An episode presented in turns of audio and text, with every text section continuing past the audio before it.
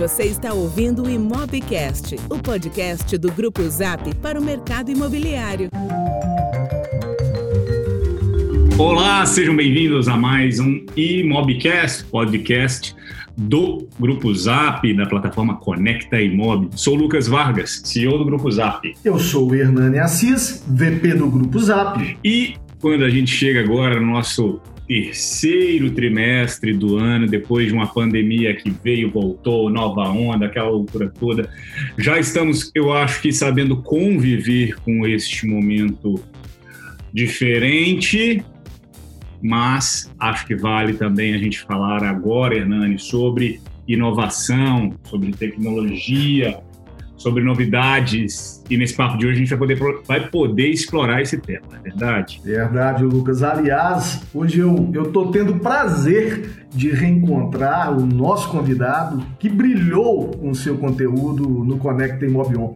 Eu fui responsável, fui o sortudo do canal, aonde eu pude aprender muito com o nosso convidado. Ele, Lucas, que é jornalista, já atuou como consultor independente em diversos projetos de inovação, posicionamento de marca, migrou sua carreira por um tempo para a publicidade, tendo sido diretor de planejamento da W3 House, foi head de estratégia da Mutato, enfim, o cara é fera. E recentemente voltou à Box 1824, empresa que ele já tinha uma história pregressa, Lucas, e atualmente é diretor de estratégia. Quero te dar boas-vindas, Daniel! Seja bem-vindo ao Webcast! Muito obrigado, obrigado pela introdução, Hernani. Uh, prazer, Lucas, eu não tinha te conhecido ainda. Uh, prazer estar aqui, conversar com vocês. Eu tenho acompanhado o podcast, visto o nível das conversas e aumenta um pouco a pressão. o nível dos convidados é bem alto, mas estamos aqui para tentar não fazer feio. Super legal, fica tranquilo que isso aqui é, é bate-papo, tá? Aliás, eu já queria começar não com uma pergunta bomba, mas uma pergunta para a gente explorar e aprender muito com vocês. Afinal, você é fera e a sua empresa é especialista em estudos de novos comportamentos de consumidores. Algo hoje extremamente importante para a decisão estratégica de qualquer profissional de qualquer mercado. Mas especificamente, Daniel, a gente quer explorar hoje, nesse bate-papo aqui do Imobcast, as oportunidades acerca do público jovem, ou seja, dos millennials, da geração Z. E eu queria começar te perguntando, aliás, fazendo, te fazendo um pedido. Conta pra gente os motivos pelos quais vocês estudam esse público e qual é a importância dele para o mercado de consumo, quiçá para a sociedade, Daniel. Perfeito. É, eu comecei a estudar comportamento jovem 15 anos atrás, na Box, quando a Box tinha dois anos, e eu tinha 20 anos. Então, eu estudava o jovem, a Box chama Box 18, 24, porque ela tinha inicialmente um foco do público de 18, 24 anos. Né? E eu, como jovem de 20 anos, estudava meus pares. Né? E agora, recentemente, eu voltei para a box com 35 anos, estudando os novos jovens. Já não são mais meus pares, me inspiro muito por eles, mas está sendo bem interessante essa experiência de olhar para um público diferente do meu e olhar essa nova juventude. Porque o jovem, ele sempre muda, né? O jovem, é, a gente fala, o jovem, o jovem é uma coisa muito, muito relativa, né? A juventude muda o tempo todo, né? E 15 anos atrás, até esse nome, 18, 24, a gente acreditava muito que o jovem, e ele era, tá? O centro primário de influência. Então a ideia é que uh, os menores de 18 anos querem, tem, é aspiracional, então eles querem ser como os de 18, 24 anos, ter a liberdade deles, ter as possibilidades, e os de mais de 24 anos têm uma coisa inspiracional, ou seja, eles olham para aqueles e falam, nossa, eu queria ser um pouquinho mais assim, ter esse comportamento. Hoje, a gente desmontou um pouquinho isso, porque hoje está muito mais complexo, né? as, as redes, os fluxos de influência estão muito mais complexos. A gente Hoje, uma pessoa de 40 anos consegue seguir vários influenciadores de 40 anos. Né? Ele não precisa só ver o que o jovem está fazendo, o que o jovem está dizendo. Então, a gente não considera mais que ele é o centro primário de influência, mas ainda é muito importante olhar para o jovem, porque a gente gosta de dizer que o jovem ele é a antena do tempo, ele é a antena que captura o espírito do tempo. Ou o famoso Zeitgeist, palavra que apareceu muito nos últimos anos e que a Box usa há mais de 15 anos, né? essa palavra do espírito do tempo. Porque o espírito do tempo ele é manifestado em todos os grupos, mas o grupo jovem, quando a gente pergunta para o jovem o que caracteriza, o que caracteriza ser jovem, tem algumas coisas que todas as gerações respondem a mesma coisa. Isso não muda. Possibilidade né, e experimentação. Né, eles falam muito disso. Como jovem, eu tenho várias possibilidades. Eu não sei o que eu vou estudar, se eu vou estudar ou não, que eu vou trabalhar, e por isso eu posso experimentar. E tem tempo para experimentar. Muitos ainda são sustentados pelo pai, conseguem fazer algumas coisas, né? não tem que trabalhar o dia inteiro. Uh, eles têm essas possibilidades. Daniel, então, deixa eu, deixa eu te complementar uma pergunta só para garantir que você vai continuar respondendo aqui sim, sim. essa parte, mas eu queria garantir que eu estou com o entendimento correto. Claro. Você comentou que anteriormente, 18 a 24, lá há 15 anos atrás, era o público jovem ah, que vocês estudavam. Segue sendo este público 18 a 24 ou essas esses estudos, essas pesquisas que você está falando, ele já estende um Não. pouco essas fronteiras? Não, a gente hoje, e mesmo naquela época, a gente estudava todos os públicos, só que não importa o público que a gente está estudando, a gente sempre acha bom ter um grupo espelho em 18 24, para entender como esse comportamento é em 18 24. Então, por quê? Eles também indicam para onde estão indo. Então, quando a gente fala de várias mudanças, por exemplo, a gente fez um estudo dois anos atrás sobre geração Z, o True Gen, e a gente perguntava, tá, o que, que você acha do casamento de pessoas do mesmo sexo? E, o, o, se não me engano, os números, o público, a geração Z, que tem 18 24 hoje, respondia 72% era a favor. E 68% dos millennials são a favor também. Os millennials hoje têm 25 a 40 anos, mais ou menos. E aí você fala, ah, tá muito próximo. Só que eu tenho certeza que se a gente tivesse feito essa pergunta, quando os millennials tinham 18 e 24, essa, esse número seria muito mais baixo. Então, o que acontece? Esses comportamentos que são do tempo em que a gente vive, né? A, a, a aceitação e a percepção e a compreensão de diversidade cresceu muito nos últimos anos, mas especialmente com influência desses jovens, que não só eles têm essa flexibilidade mental de captar e abraçar novos comportamentos, mas eles também geram muito conteúdo, geram muita informação. São fazem os memes, eles fazem muitas vezes os podcasts que depois vão sendo disseminados para outros grupos. Mas eles são muito importantes se entender. Então, o jovem 18 24 é ainda muito importante. Só que a gente Antes a gente usava uma pirâmide para representar a influência, como se estivesse no topo de uma pirâmide. Hoje é mais uma rede. Ele é um ponto muito importante naquela rede, mas é uma rede. Então é um pouco mais fluido. Observar conexões é cada vez mais complexo, cada vez mais difícil, né? Então sistemas como pirâmides, né, quadradinhos perfeitinhos ficam difíceis. Então a gente está olhando de uma maneira mais orgânica, mas ainda são essenciais para entender mudanças. Por quê? Você tá hoje está chegando, está meio fraco. Se você olhar para os jovens, muito provavelmente você sabe como é que vai estar daqui a cinco anos, porque eles vão ter mais influência, eles vão entrar mais dentro disso. Legal, deixa eu fazer uma pergunta também para complementar isso. Claro. É, como é que a variável renda entra neste primeiro aspecto que você está falando? Talvez não, ela é uma variável que não faz tanta diferença, especialmente agora com tecnologia mais o acesso à tecnologia mais fácil para todo mundo. Eu imagino que, que, que, que se tem alguma diferença, certamente ela foi superada mais no passado e hoje eu imagino que a, a, a renda não, não impacte no nível de influência que o jovem tem a, nas outras. Isso, claro, isso uh, varia bastante de, de assunto para assunto, de categoria para categoria, né? Por exemplo, quando a gente fala de mercado imobiliário, quem está falando de uma de um impacto financeiro muito mais alto, a gente entende que eles são mais distantes. Mas a gente fala e, e, esse é um problema, inclusive, tá? Em muitas categorias, por exemplo, eu trabalho, a gente trabalha muito no setor automobilístico, né? Então, ah, o jovem dos 824 não tem dinheiro para comprar um carro, ele vai comprar o mais barato. Só que ele tem um impacto muito mais do que só volume de venda, né? Ele tem um impacto muito grande no que as pessoas valorizam num carro, no que as pessoas esperam, né?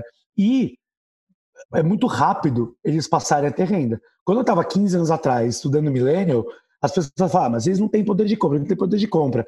E sei lá, cinco anos depois, estavam todas as marcas pensando, meu Deus do céu, eu preciso vender para os millennials.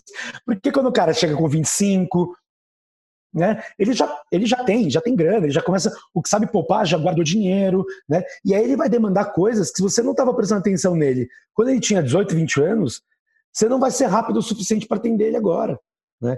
Então você vai construir um prédio nos moldes do que ele precisa, você precisa de alguns anos. E ele já está demandando isso agora, porque está com dinheiro agora para comprar. Né? E, e E, e, é isso, esse planejamento, porque a gente trabalha muito com os clientes, e por isso que o estudo de comportamento de juventude trabalha muito com tendências. Porque você precisa antecipar isso, né? Porque a, a, os nossos clientes conseguiram antecipar as coisas, quando chegou aquilo, quando aquilo estourou, eles já sabiam daquilo, já tinham um plano desenhado para atender. Os outros estavam desenhando um plano. Ou fizeram rápido fizeram mais ou menos, né? Fizeram aquele jeitinho meio, o jeitinho brasileiro, um puxadinho, ou eles demoraram e chegaram dois anos depois. E nisso, o cara que chegou antes, é um exemplo da, da pandemia, né? Quem estava com e-commerce bem estruturado, se deu super bem. Quem foi desenvolver um e-commerce na pandemia, ou demorou muito, ou montou e-commerce cheio de problema, né? Então, a gente sabe como estar tá preparado é importante, e com juventude é isso. É o cara que vai ser o foco da tua renda. Então, por exemplo, as marcas de cerveja premium, elas hoje vendem para 25, 30 e tal. Mas se o jovem de 18, 24 não valoriza essa marca, ah, você está com um problema sério. Então, beleza, a Heineken vende muito bem, premium, ela vende muito bem para o cara de 30 anos. O cara de 30 anos vai ficando mais velho. E o cara de 18, 24 vai tendo dinheiro para comprar. Se o cara de 18, 24 não valoriza a Heineken, agora ele pode não ter um problema. Só que aí daqui a dois anos ele fala, por que minhas vendas estão caindo? Entendeu? Então, é, é muito importante entender isso, porque é uma questão de tempo Estamos falando de, de idade, né? E aí, renda, cada vez menos renda está influenciando, de uma maneira geral, está influenciando, está é, tá, tá afetando o campo de influência. A gente fez um estudo grande no passado sobre o futuro da influência. Os grandes influenciadores, hoje, por exemplo, a gente fez um estudo agora de moda para a geração Z. Os grandes influenciadores de moda, geração Z, é uma, é, é, é uma galera de periferia. É uma cultura de periferia, inclusive, que está influenciando esses caras. Né? É uma cultura que muitos, muitas vezes era marginalizada, por exemplo, uma das grandes, talvez a grande influência de comportamento hoje seja a cultura negra, que foi uma cultura marginalizada por muitos anos e pouco valorizada, né? muito associada a classes sociais, e hoje a geração Z olha muito menos para isso e olha muito mais para relevância e autenticidade. E a cultura negra tem isso de sobra. Né? Os artistas, a moda, a música, né, os negócios, né, o, jeito, o, o, público negro tem um jeito de fazer negócio em rede, conectado, que influencia muito as pessoas. A gente vai entrevistar o cara de classe A do, da, da, do Itaim, em São Paulo, e ele está falando de cultura negra. Eu vou falar a minha de classe C de Recife, ela fala de cultura negra. Então, hoje tá, eles vão olhar muito para qual discurso sendo falado, muito mais do classe social. Né? Tanto que hoje, pegar uma das grandes influenciadoras de finanças para a geração Z é a Nath Finanças que é a minha que faz educação financeira focada em classe C, focada em público de baixa renda. Porque ela se conecta com essa galera. E uma galera de classe A está ouvindo ela também, porque ela tem um jeito de falar que faz muito sentido e que é muito conectado com realidade. Legal, Daniel. Eu queria até aproveitar a carona no que o Lucas explorou, né, que, é que esse aspecto da renda para esse público e, e puxar para você também para a gente explorar e aprender qual seria a fotografia desse público nas relações com a própria tecnologia. Queria uhum. entender um pouquinho de como que você enxerga isso, Perfeito. como se engaja, enfim. Perfeito. Tecnologia, não tem como falar dessa geração sem falar de tecnologia, né? Então, a gente costuma falar que para entender qualquer geração, a gente tem que entender o contexto em que elas cresceram. Né? Então, ah, o Baby Boomers, a pós-guerra, prosperidade, geração X, era queda das grandes potências, queda das ideologias e o auge do capitalismo, aquele capitalismo desenfreado, né, muito puro. Os milênios já começam a ser muito influenciados por tecnologia, né, mas no sentido de abertura de possibilidades, né, de conseguir ver outras coisas acontecendo, conseguir conhecer uma banda de outro lugar do mundo, ver o que está acontecendo com outra pessoa, ver pelas redes sociais o que uh, referências do, de algum assunto que você gosta. E a geração Z é caracterizada por duas coisas. Primeiro, um cenário de instabilidade. Eles chegaram no fim da festa, né? então a geração, a geração Y ela viu muita prosperidade, tinha muitas possibilidades, sonhava grande, e a geração Z chegou no fim da festa já vendo crise, vendo os pais muitas vezes passarem por problemas financeiros, se endividarem, isso faz com que eles sejam muito pragmáticos. E o outro grande elemento que caracteriza essa geração é que eles foram a primeira geração de nativos digitais. Aí já ouviu esse termo, nativos digitais, mas o que isso significa? Significa que o cérebro dessas pessoas ele foi estruturado em cima do digital. Né? O jeito de pensar. Então, quando eles eram crianças, eles já tinham interfaces digitais para ver. Né? Quando eles estavam na escola, eles faziam pesquisa no Google ou no KD, se eles forem mais velhos, né? eles faziam pesquisa no Google para o trabalho da escola. Né? Quando eles eram adolescentes, quando eles estavam aprendendo a socializar e aprender, desenvolver a mente social deles, eles socializavam via vários canais. E ao mesmo tempo também sofriam bullying via vários canais. Um canal anônimo podia ser usado para falar mal deles. É uma complexidade enorme que mexe muito com a cabeça deles. E como jovens adultos, é, a gente chama eles de hipercognitivos. Hipercognitivo é o quê? A pessoa que tem uma, a cabeça dela está na máquina e está na cabeça dela. Eles são meio ciborgues, assim. Aquela visão de ciborgue de Hollywood, a gente me enxerga muito, mas eu, eu não considero nada menos ciborgue isso. Né? Que eu estou num restaurante e eu olho para aquele prato e eu já entro no, eu já entro no, no aplicativo para ver o que, que, as pessoas falaram desse prato, se elas gostaram ou não, se esse produto tem tal ingrediente. E eu estou jantando com uma menina que eu conheci hoje e eu já sei os interesses dela porque eu entrei nas redes sociais dela. A gente vive essa realidade aumentada, que também não é a realidade aumentada do cinema, no Oclinhos, mas é a realidade aumentada. Eu, eu, costumo falar que a realidade aumentada é você pagar o, o Zona Azul usando celular, gente. Não é tão emocionante, mas é a realidade aumentada. Então, esses jovens, a cabeça deles foi estruturada em cima de uma interface, em cima de uma vida mediada por interfaces. O que isso significa? Eles aprendem a pensar algoritmos. O algoritmo ele é lógico. If this then that, é aquela lógica do algoritmo, né? Se acontece isso, então acontece isso. Eles entendem a lógica de cada sistema. E, claro, eles entendem a lógica, por exemplo, eles chegam numa nova rede social, ah, o TikTok, ele me dá tanto tempo, ele me permite editar, ele é vertical. O que, eu posso fazer com isso? E eles vão levar ao máximo as possibilidades que aquelas restrições técnicas oferecem. E eles entendem muito isso e eles aprendem como hackear. E eles fazem isso com tudo. Eles fazem isso com política. A gente conversou com o jovem geração Z que estava se candidatando a vereador. E falei, e aí, mas você está indo porque você acredita em causas? Ele, não. Eu quero mudar os processos da Câmara. Por quê? Porque os processos são ruins, são eles que atrapalham o negócio. Olha aqui, ele começou a puxar o estatuto. Porque ele falou, o, o jeito que o sistema funciona é o que atrapalha ele. Então eu vou mudar como ele funciona. Então eles são hackers de uma maneira muito natural. Eu gosto de brincar para o público mais velho que lembra né, desse filme que parece tão novo, que é, eles enxergam Matrix. Eles veem as letrinhas descendo, eles olham para o negócio, eles olham para a lógica daquilo. Então tecnologia não é uma ferramenta na vida deles, é um jeito de pensar. Eles pensam como algoritmos. E isso demora um pouco para cima, mas se você ficar pensando nisso várias vezes enquanto você olha para um jovem, você vai começar a entender. O cara ele tá olhando para aqui, ele tá olhando, tá, como é que eu posso fazer de um outro jeito? E ele hackeia da maneira mais simples. Ele não espera alguém inventar um aplicativo melhor. É, o, o, o Facebook não inventou o marketplace. As pessoas começaram a usar os grupos de Facebook para comprar e vender. E aí o Facebook fez o marketplace. Porque as pessoas falaram, ah, não é o ideal, mas funciona, né? E começaram a achar jeitos. E, e, fazia a transação pelo PicPay e entregava na catraca do metrô.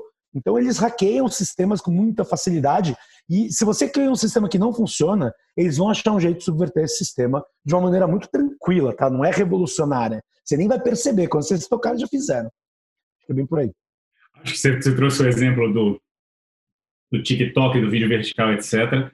É, acho que já está até mais vencida essa, esse conflito de como tirar fotos, mas era, é, eu diria que talvez alguns poucos anos atrás você ia num show e metade do celular estava na vertical e metade na horizontal, né? Uhum. E era justamente um conflito de gerações.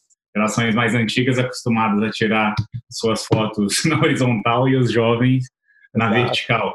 É como a mente visualiza, né? É, a gente veio condicionado, eles só olharam e falaram, por que, que é assim? Por que não pode ser assim? E aí vira quadrado, redondo. Muito... E a visão periférica ela vai se condicionando a este novo ambiente que é essa tela preta. É, mas a visão periférica eles pegam o celular e fazem assim com o celular, eles vão achando um jeito. Eles Exato. resolvem, cara, eles não se limitam. Se alguma coisa está limitando, eles resolvem. E não do jeito ideal, eles acham um jeito agora de resolver. Eles não vão falar, deixa eu escrever para o Facebook sugerindo um sistema de panorama. Não, eu vou fazer o panorama com o meu celular do jeito que dá aqui e pronto. Entendeu? É, eles são muito práticos, o que eu falo, são pragmáticos. É essencial entender isso para entender geração Z. Muito pragmáticos. Muito interessante. Então, essa inquietude transfere para quem quer se relacionar e entender esse público um baita desafio.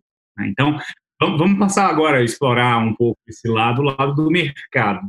Então, como que o mercado, de forma geral, pode, então, sabendo dessa condição desse público, da importância de quão relevante ele vai ser é, para um, uma categoria de consumo específica que talvez não seja hoje, mas no futuro vai ser, etc. Como é que o mercado, de forma geral, pode interpretar e entender esse público para melhor atender? Sim.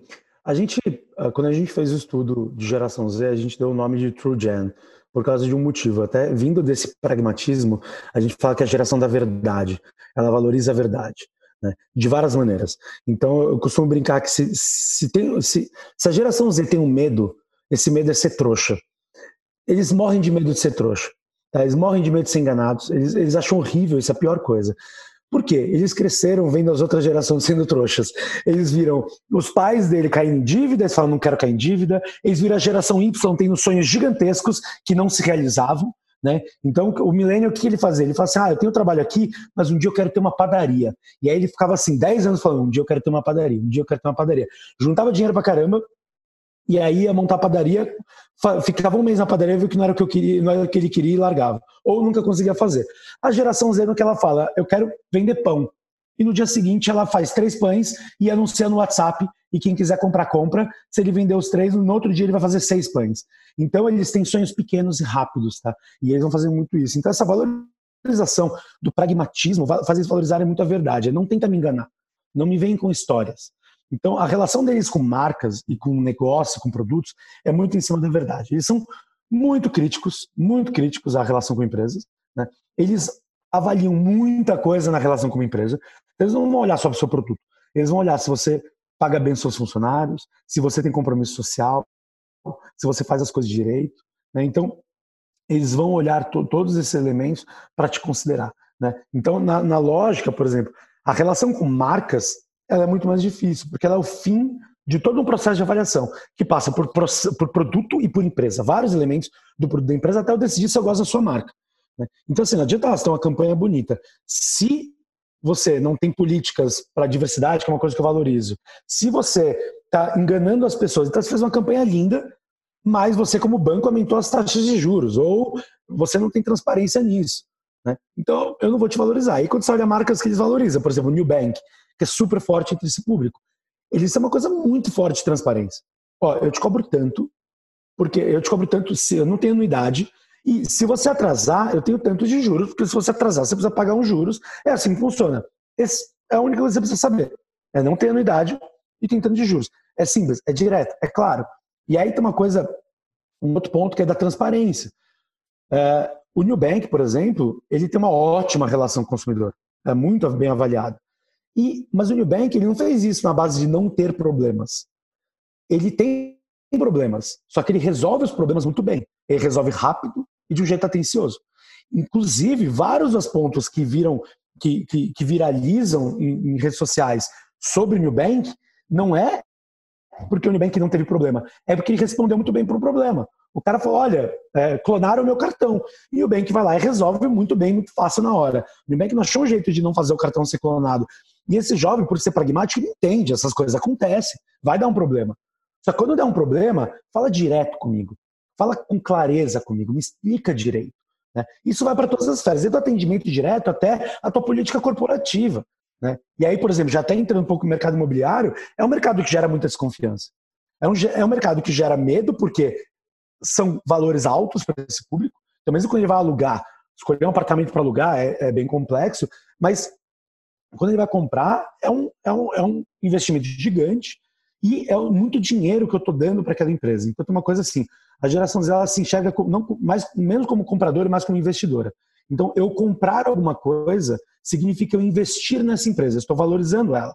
Então, se eu não acredito no que ela representa, por que, que eu vou investir nela?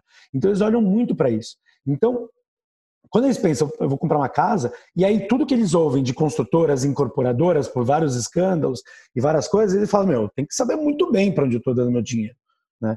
Porque se eu estiver dando minhas, minhas finanças da vida toda para uma empresa que daqui a duas semanas eu vou descobrir que estava num esquema de não sei o que, não sei o que, eu vou me sentir mal para caramba. Então a gente todas as categorias precisam olhar para essa transparência e cada vez mais está impactando resultados dentro desse público e intenção de compra e proximidade, mas especialmente as que envolvem, que envolvem uma, um comprometimento maior, ou seja, vou gastar bastante dinheiro nisso, eles avaliam muito antes disso. Eles já estão fazendo isso com moda, totalmente. Por exemplo, tênis. Eu vou gastar 500 pau no tênis, saber o que a Nike está fazendo. Por que, que a Nike está fazendo tudo que ela está fazendo de responsabilidade, de posicionamento político? Porque o cara pode comprar Nike e Adidas, são duas marcas ótimas. Como é que eu vou escolher uma outra? As duas são muito boas, são bonitas, que, que vai fazer defender uma ou defender outra? E aí, quando você bota o tênis no pé, ele está dizendo alguma coisa. O cara está usando Nike, ele está dizendo alguma coisa sobre quem ele é. O cara está usando Adidas, também está dizendo. Eles enxergam com muita clareza. Aquela coisa de enxergar a Matrix, quando um geração Z olha para o outro, olha para a roupa dele, ele está lendo tudo que o cara está usando e dizendo: ah, mas ele usa tênis da Reebok. Reebok é aquela empresa lá que não contrata negro, né? Tem isso. Eles avaliam tudo isso. E para a gente pode parecer besteira, mas eles levam muito a sério isso. Isso é muito importante. E cada vez mais, por influência uh, intergeracional, a gente também vai achar importante. Geração Y já reflete muitos desses comportamentos no dia a dia também. Legal, deixa eu fazer uma pergunta antes do Hernani me matar, porque ele vai querer passar para mais mercado imobiliário, eu acho que a gente precisa mesmo. Mas só, só uma pergunta ainda um pouco mais genérica. Teve algum tipo de uh, impacto neste comportamento, uh, seja reforçar esse comportamento ou ajustar esse comportamento na pandemia, dado que as marcas e as empresas foram expostas a um momento né, totalmente diferente? Certamente, certamente. Muito Quase todos os comportamentos da geração Z foram intensificados com esse período, tá? Porque a, bom, primeiro a relação de, por serem muito pragmáticos, a relação deles com o dinheiro, eles já se protegiam muito, né? Eles já eles já não queriam gastar muito, já eles já pensam em poupar, porque o medo deles é isso, é ser pego com calça curta aqui, sem condições. Então isso só foi intensificado esse comportamento. Mas a relação com marca é muito forte, porque a gente como sociedade ficou mais social, então a gente fala de três mudanças de comportamento na, na pandemia, três intensificações, que é um comportamento, um consumo mais digital, um consumo mais consciente e um consumo mais social. Né? Então, eles já faziam muito pelo digital, isso a sociedade inteira, mas mais ainda geração Z. Eles já, eles já eram muito digitais, agora é praticamente tudo digital. Não foi uma grande mudança, né? mas só intensificou. Quando a gente fala de mais consciente, eles já falavam muito isso. Deixa eu saber para onde está indo o meu dinheiro. Né?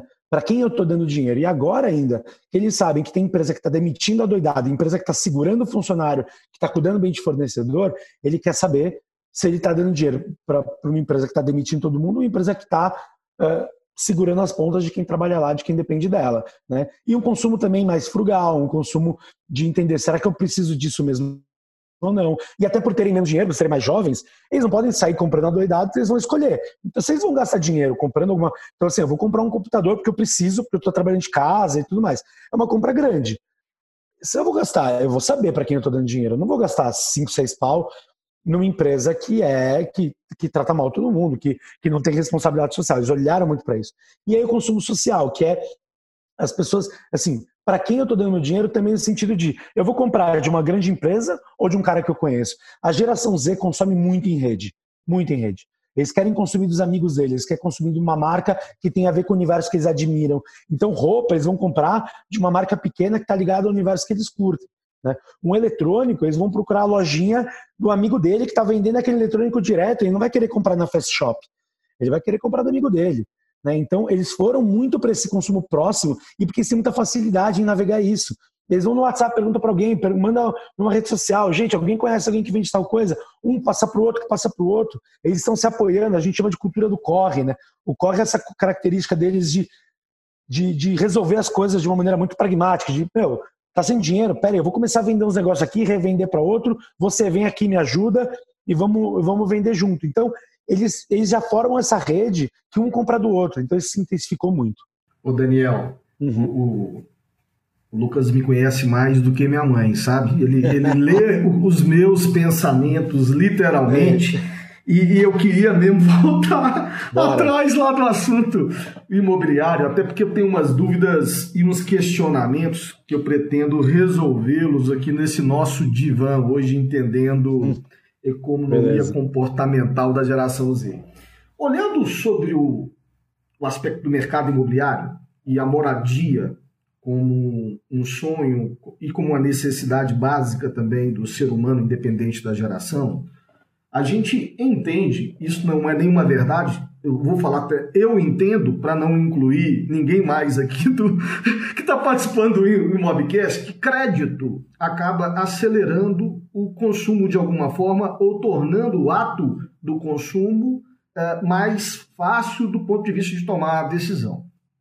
Brasil, para uma, um, qualquer ser humano comprar um imóvel, ele tem que desembolsar 20%, 30%, seja aquisição de um imóvel do mercado secundário, ou seja, usado, revenda, ou do mercado primário, que é o lançamento, ele tem que ter lá 20%, 30% daquele valor total, uh, senão ele não consegue financiar ou, ou adquirir.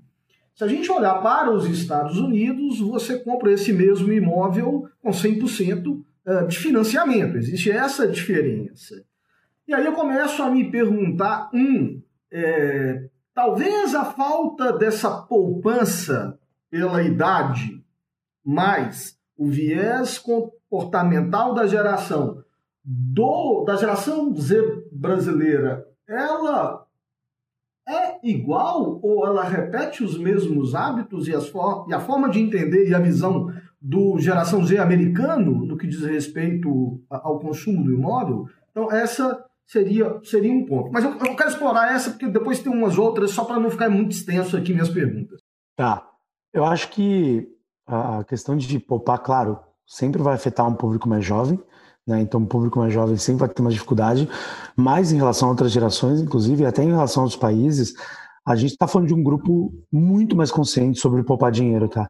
Porque a gente falou, um cresceu em crise, eles cresceram ambiente de crise, eles cresceram vendo os pais se endividando, eles cresceram vendo os irmãos mais velhos, né, a geração um pouco mais velha, a geração Y, não realizando sonhos porque não guardavam dinheiro. Então eles têm uma consciência muito maior de sobre guardar dinheiro, tá? Então, mas eu acho que o problema não vai ser guardar dinheiro não vai ser. Eu acho que se eles quiserem, eles podem guardar dinheiro para dar uma entrada. Claro, a gente ainda estamos vivendo um cenário de instabilidade, um cenário difícil. Mas mesmo que eles tenham esse dinheiro, tem uma virada de mentalidade que é muito importante a gente entender. Eles estão fazendo muita conta entre compra e acesso. Tá? Porque compra me dá uma segurança. Mas com o dinheiro da compra, eu posso ter muito mais acesso. Então, lá, vou dar um exemplo num aplicativo que está bombando no público mais jovem, que é o Turbi. Vocês viram que é o aplicativo de aluguel de carro. Você pode alugar o carro por uma hora. E aí o cara vê que se aluga um carro, sei lá, se aluga um Palio por 15 reais a hora. E por 30 reais a hora, se aluga uma Mitsubishi SUV. E 30 reais a hora. E tem em vários lugares da cidade. Inclusive, em alguns lugares da cidade tem uma BMW, pra, tem alguns Mini Coopers espalhados por lá. Quando que eu vou conseguir comprar um Mini Cooper? E, e por mais que eu tenha um tesão no Mini Cooper, será que eu preciso ter um Mini Cooper sempre? Porque quando eu for para o mercado, talvez o Mini Cooper não vai ser o melhor carro. Então eu posso ter um esportivo para dar um rolê e impressionar, e eu posso ter um utilitário quando preciso levar um móvel para algum lugar. Então, é, quando eles entendem, acesso não é só também de escala, de luxo, mas também de versatilidade. Deve ter diferentes demandas e precisar de diferentes coisas em diferentes momentos. Então, essa conta que eles fazem cada vez mais. Então, por exemplo, é que nem olhar para o Airbnb. Eu posso comprar uma casa de praia linda, só que ela vai ser em uma praia, eu não sei se eu consigo a casa de praia mais incrível. Né? Talvez eu consiga uma casa de praia bacaninha. Mas eu posso entrar no Airbnb e ver casas incríveis em várias praias diferentes. E eu posso ter cada, cada fim de semana uma casa diferente.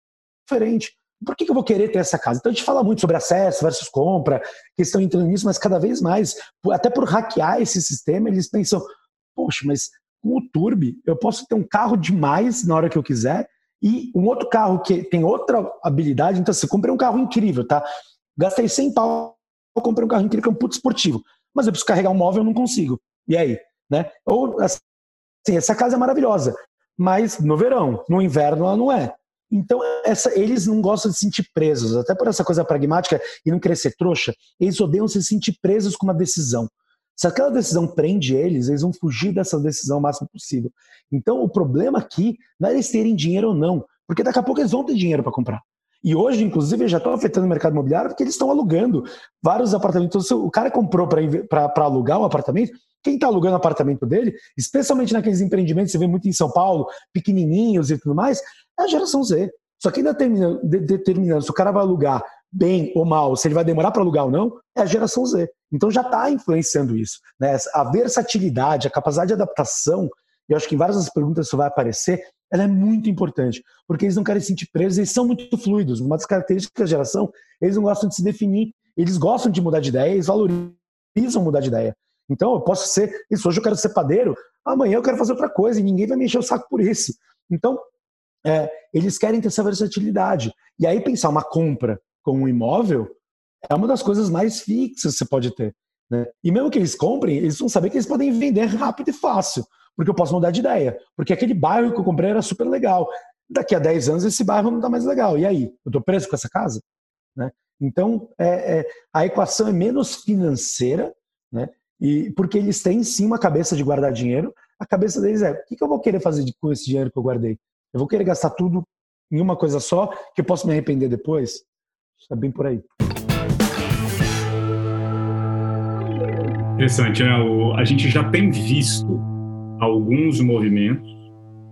É, você comentou em São Paulo, né? Já é ah, um pouco mais comum de se ver empreendimentos focados neste perfil, desde incorporadoras que ah, começaram a traçar este público com este comportamento como o público-alvo do uso, mas não necessariamente o cliente que vai comprar, como você bem comentou, ou mesmo incorporadoras que decidiram mudar o seu modelo e construir para renda, para elas mesmas colocarem esse empreendimento aí à disposição de quem quer viver locação e um outro modelo de cobrança e de posse, né? de, de, de uso. Então, isso parece que tem acontecido. E acho que tem, talvez, Vitacom seja mais a mais falada, a mais conhecida, certamente virou quase que uma marca a respeito do modelo, mas Brasil afora a gente começa a ver isso ficando mais comum. Parece que é um movimento sem volta. Não, e, e aí tem esse ponto tanto do sistema de tanto do sistema de, de aluguel versus compra e tudo mais, mas por exemplo nesses empreendimentos o que você vê muito um apartamento menor com espa vários espaços dentro do prédio. Porque é isso, eu, eu, eu, preciso de uma cozinha incrível. Eu quero ter uma cozinha incrível uma vez por mês, que é quando eu vou receber gente. Ou, né, tem, então, tem muito uma coisa, a gente tem olhado muito, a gente fez alguns estudos recentemente sobre viver em casa e tudo mais, a gente vê muito essa coisa de escolher melhor cômodos. Né? Então, assim, eu não vou ter dinheiro para tudo. Eu quero ter esse cômodo importa mais, mas o outro, se não me importa tanto, cara, eu vou abrir mão dele. Ou eu quero ter uma versatilidade, né? Então, eu preciso de uma sala de TV. Se eu estou assistindo muita coisa no meu celular, no meu computador, e aí quando você coloca aqui num apartamento com sala de TV, você fala, mas que espaço desperdiçado, né? E aí, se você faz espaço coletivo, nesses empreendimentos, você, você tem uma cozinha gourmet, que é bem melhor do que poderia ser do meu apartamento, nunca poderia comprar uma cozinha tão equipada, né? Ia ser muito caro e eu não vou precisar usar toda hora. E quando eu precisar, eu uso. Então, essa questão do acesso já está manifestada nesses empreendimentos em que eu tenho um apartamento pequeno e mais barato e eu compartilho o uso né, do, desses outros ambientes que não precisam estar dentro da minha casa. Se eu puder usar, eu posso usar. E aí tem essa coisa do acesso que eu falo, que é um jogo. Eu abro mão de ter sempre, só que olha a cozinha que eu posso ter. Porque aquela coisa, não, eu quero ter qual cozinha que você consegue ter? Você consegue ter tudo aquilo, um forno de convecção na sua cozinha? Ninguém consegue. Se você tem um espaço gourmet com forno de convecção, eu prefiro do que ter a minha cozinha. Né? Então, o acesso está muito aí, está muito nesse jogo. Está no, no alugar versus comprar, nos sistemas, no conseguir revender fácil, mas também no que, que eu quero dentro do meu apartamento. Legal. Cara, depois eu sei que o Hernani vai querer fazer a última pergunta para a gente aqui, uhum. mas antes da gente chegar nessa última pergunta para a gente fechar, dado que a gente está falando dessa questão de atender a este público, a, a, aos seus anseios, ao seu comportamento, etc., eu queria que você. Você falou do caso do Nubank como uma empresa que tem, né, certamente, uma conexão muito forte com o público, mas se você pudesse trazer ou outras empresas, para a gente dar mais clareza de, de exemplos, ou talvez um segmento, um nicho de, enfim, algo mais que nos ajude a tangibilizar, a criar esses exemplos né, nas mentes nossas e de quem nos ouve para a gente tentar uh, entender de forma mais, um pouco mais clara então, como, quais seriam né, modelos legais tá. são referência? Sim, então acho que assim, tem algumas características principais e que são manifestadas em alguns grupos de empresas. Né? Então, como eu falei,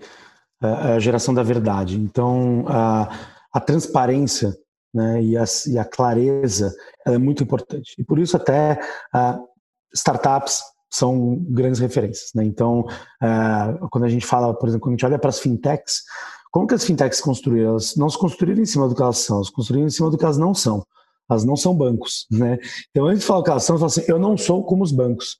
Né? Então, e elas foram trazendo E o que, que é não ser um banco? É ser transparente, é ser claro, é ser direto, é ser simples, é ser fácil de usar.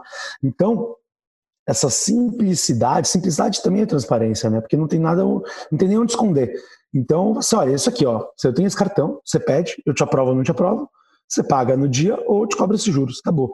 Não tem coisa escondida, não tem nada disso. Então, transparência é essencial. Ela foi muito enxergada em, em startups, só que já começa a ter outras empresas que começam a trazer isso. Começa a trazer um jeito diferente de trabalhar. Começam empresas pedem desculpa. Por exemplo, a gente a gente fala muito de cultura do cancelamento, né? Só que a cultura do cancelamento é muito pesada na nossa cabeça, de geração Y, X, porque para a gente é uma coisa muito permanente. E por que, que ela é permanente também hoje? Na cabeça da geração não é permanente, tá? É muito prático, é uma ferramenta de, é uma ferramenta de pressão, o cancelamento. E o cancelamento, a geração Z está super disposta a descancelar. O problema é que a gente não sabe ser descancelado. Como é que você é descancelado? Sendo sincero e mostrando mudança genuína. Então, se você falou uma besteira e aí você fala, eu falei besteira e eu vou fazer isso, isso e isso para mudar, para melhorar. Né? Então você tem que ser muito tangível no que você vai fazer para melhorar. Se você fala, não, peraí, vocês me entenderam errado, você não vai ser descancelado. Se você fala, não, gente, vocês não entenderam, eu tenho muito compromisso com diversidade. Mas não importa você falar, sua palavra não diz nada para mim. Mostra o seu compromisso. Então, o que acontece com celebridades e com empresas que são canceladas, elas não sabem reagir da maneira certa. Então tem esse ponto da transparência que é, se você agir com transparência e sinceridade, eles estão muito dispostos a te descancelar e te ouvir de novo. Só que poucas empresas sabem fazer isso. Né? E aí, tinha um segundo ponto, vou lembrar do segundo, do segundo ponto agora. Uh, tem. Uh, de, putz, peraí, eu vou lembrar agora. Eu tinha. Aquele segundo ponto estava muito engatilhado na minha cabeça. Uh, mas tem, tem um ponto de compromisso, tá? Compromisso é super importante. Compromisso não é marca, não é marketing, é da empresa inteira. É mostrar o que você está fazendo, como você está fazendo. Né? É trazer isso. E é trazer. A sua comunicação vai ser uma, só uma, uma, uma manifestação do seu compromisso. Né? Então, por exemplo, você pega, vamos pegar uma marca que nem é tão geração Z, não cresceu geração Z, mas ela é muito admirável geração Z nos Estados Unidos, que é a Patagônia. Porque a Patagônia é a marca de roupa que chegou sendo muito transparente, muito sincera, dizendo, ó, oh, é, primeira propaganda, não compre essa jaqueta que era tipo, não compra essa jaqueta, por quê? Você não precisa, você tem outras jaquetas.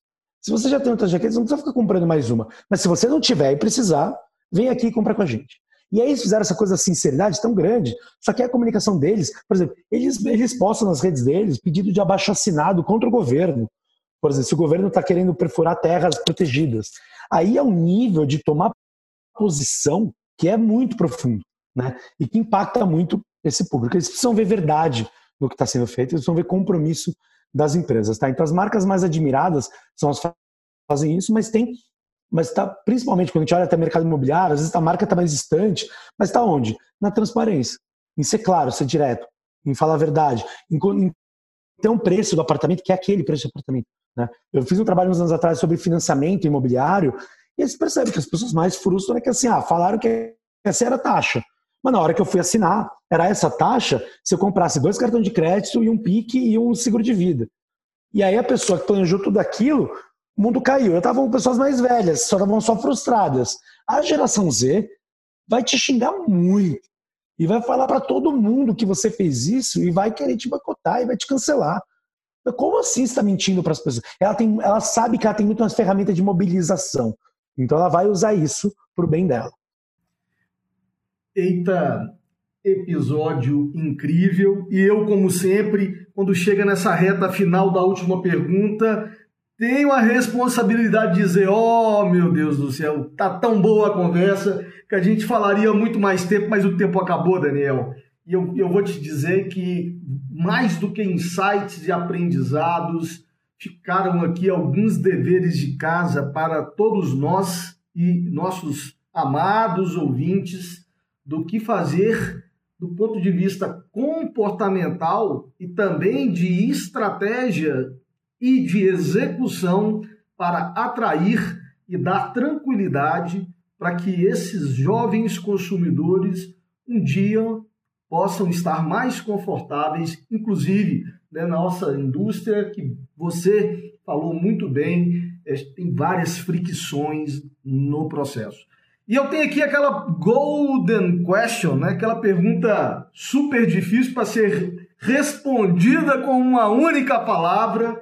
Se a gente pudesse escolher uma palavra com um aconselhamento para o mercado imobiliário do que eles devem fazer hoje para atender no futuro melhor essa geração, qual seria o seu conselho? Meu conselho é abraçar a instabilidade que num cenário como imobiliário pode ser muito desafiador.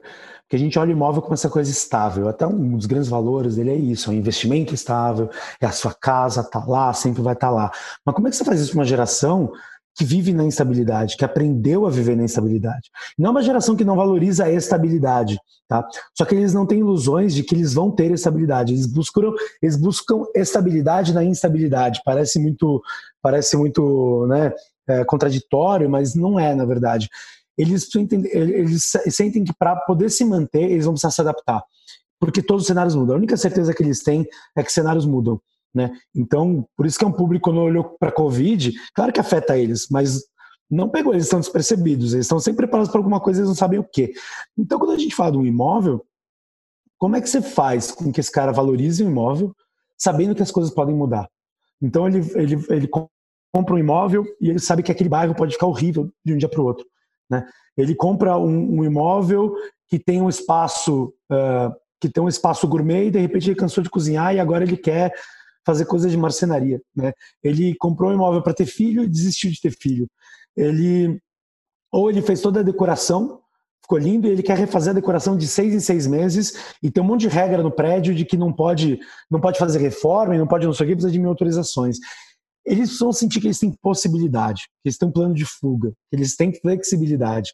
Né? Então, quanto mais você conseguir oferecer, então, seja na, na estrutura do apartamento, um apartamento que permite flexibilidade, que um quarto ele pode ir de uma sala de TV para uma sala de criança, para um, uma lavanderia e para lá. Então, assim, que tem estrutura nos cômodos, para ele transformar os cômodos e não chegar a falar, esse cômodo aqui não tem, não tem ponto de internet, eu queria montar meu escritório aqui agora. Porque hoje a casa das pessoas pode precisar ser um escritório incrível e amanhã vai ser um lugar, uma floresta que vai ter um monte de planta, eles são, eles são de, uma, de uma mangueira para poder regar as plantas melhor. Eles querem ter essa possibilidade de mudança, eles querem poder reformar o apartamento quanto eles quiserem, porque a realidade muda, porque as tendências mudam, porque os hobbies mudam e eles vão querer adaptar o apartamento deles em cima disso. Então isso afeta a estrutura interna do apartamento, isso afeta decoração, isso afeta a regra de condomínio. E aí, quando a gente pensa na instabilidade, é: tá bom, eu quero ter acesso, eu preciso comprar esse prédio. Por exemplo, a, as empresas de aluguel de carro estão criando um esquema, acho que é Movida, se não me engano, que, que você pode, você, você compra um carro por três anos, eles te dão um carro novo, você paga uma mensalidade por três anos, eles cuidam do IPTU, eles cuidam de desculpa, IPVA, eles cuidam de manutenção do carro, e depois de três anos você devolve aquele carro. Você coloca na ponta do Claro, ficou um pouco mais caro de comprar um carro, mas eu não precisei comprar um carro. Eu não precisei arcar, não precisei ter aquela responsabilidade daquele carro. Se me der um problema, eu estou preso com ele. Eu não quero me sentir preso com ele. Então, essas possibilidades de médio prazo, possibilidade, por exemplo, é um conceito velho, mas que talvez possa ser revisto de um timeshare, assim, né, de eu tenho esse apartamento, mas se eu quiser, eu posso mudar para qualquer outro apartamento dentro dessa empresa que ela pode me permitir. Então, eu posso sempre mudar dentro, inclusive para uma outra cidade, se eu quiser, eu posso trocar o meu por outro. Então, pensar essas possibilidades, que às vezes não é nem aluguel nem comprar, que faça o cara. E é isso, se ele tem medo de ser trouxa, ele tem orgulho de ser, de ser esperto, não é nem inteligente, esperto. E aí ele sente, pô, fiz esse esquema aí, ganhei um monte de. Deixei de perder um dinheiro aqui. Porque eu migrei daqui para lá, olha onde eu tô agora. Que é o cara esperto que diz: eu não tô mais alugando apartamento, por enquanto, eu fiquei no Airbnb, eu tô há dois meses no apartamento com banheira, super bem, né, com uma varanda enorme, e depois eu vou ver para onde eu vou. Essas malandragens, eles adoram isso. Né? Dividir apartamento com cinco amigos para ter uma mansão, para ter uma, uma mansão no Jardim Europa, que eles nunca conseguiram comprar, mas eles estão numa mansão no Jardim Europa, entendeu? E, e eles não precisaram, entre ter um apartamento pequenininho, que, que eles iam pagar sozinho no aluguel, e uma mansão no Jardim Europa com mais cinco amigos, pô, é ótimo. Então, essa flexibilidade é super importante, eles valorizam demais. E é desafiador. Como é que você dá flexibilidade no, no, no mercado que sempre falou de estabilidade quanto o universo imobiliário? Então, esse é o desafio que eu coloco aí para as pessoas. Estamos com o dever de casa. Muito Bom, legal, Daniel. Se tiverem dúvidas, estou sempre disposto a conversar, como vocês perceberam. Não, o público, o público do Conecta Imob já tinha tratar do, do, seu tema com, com, com, muito, muitos elogios e muita satisfação ali. Uh, e, e tenho certeza que aqui a gente teve uma, uma nova, uma nova, uh, um novo esforço para abrir a mente para essa instabilidade que você tanto fala, né? Instabilidade que é uma instabilidade, é um equilíbrio dinâmico, né? Exato. Ou seja, desse jovem que está em, em ebulição ali, mas que consegue achar a paz no meio do caos. Equilíbrio dinâmico é uma ótima palavra em cima disso. Muito obrigado pela, pelo, pelo papo aqui, cara. Foi incrível mais uma vez. A gente fica feliz de poder trazer tanto conhecimento e, e, e tanto, tanto gás para o nosso mercado, porque a gente sabe que é necessário. Pô, eu que agradeço. Muito obrigado pela participação. Obrigado, gente. Até mais. Boa sorte com os próximos episódios aí. Obrigado, obrigado, Hernani. Espero que o público tenha gostado. E até uma próxima. Valeu, tchau, tchau. pessoal. Tchau, tchau. Valeu.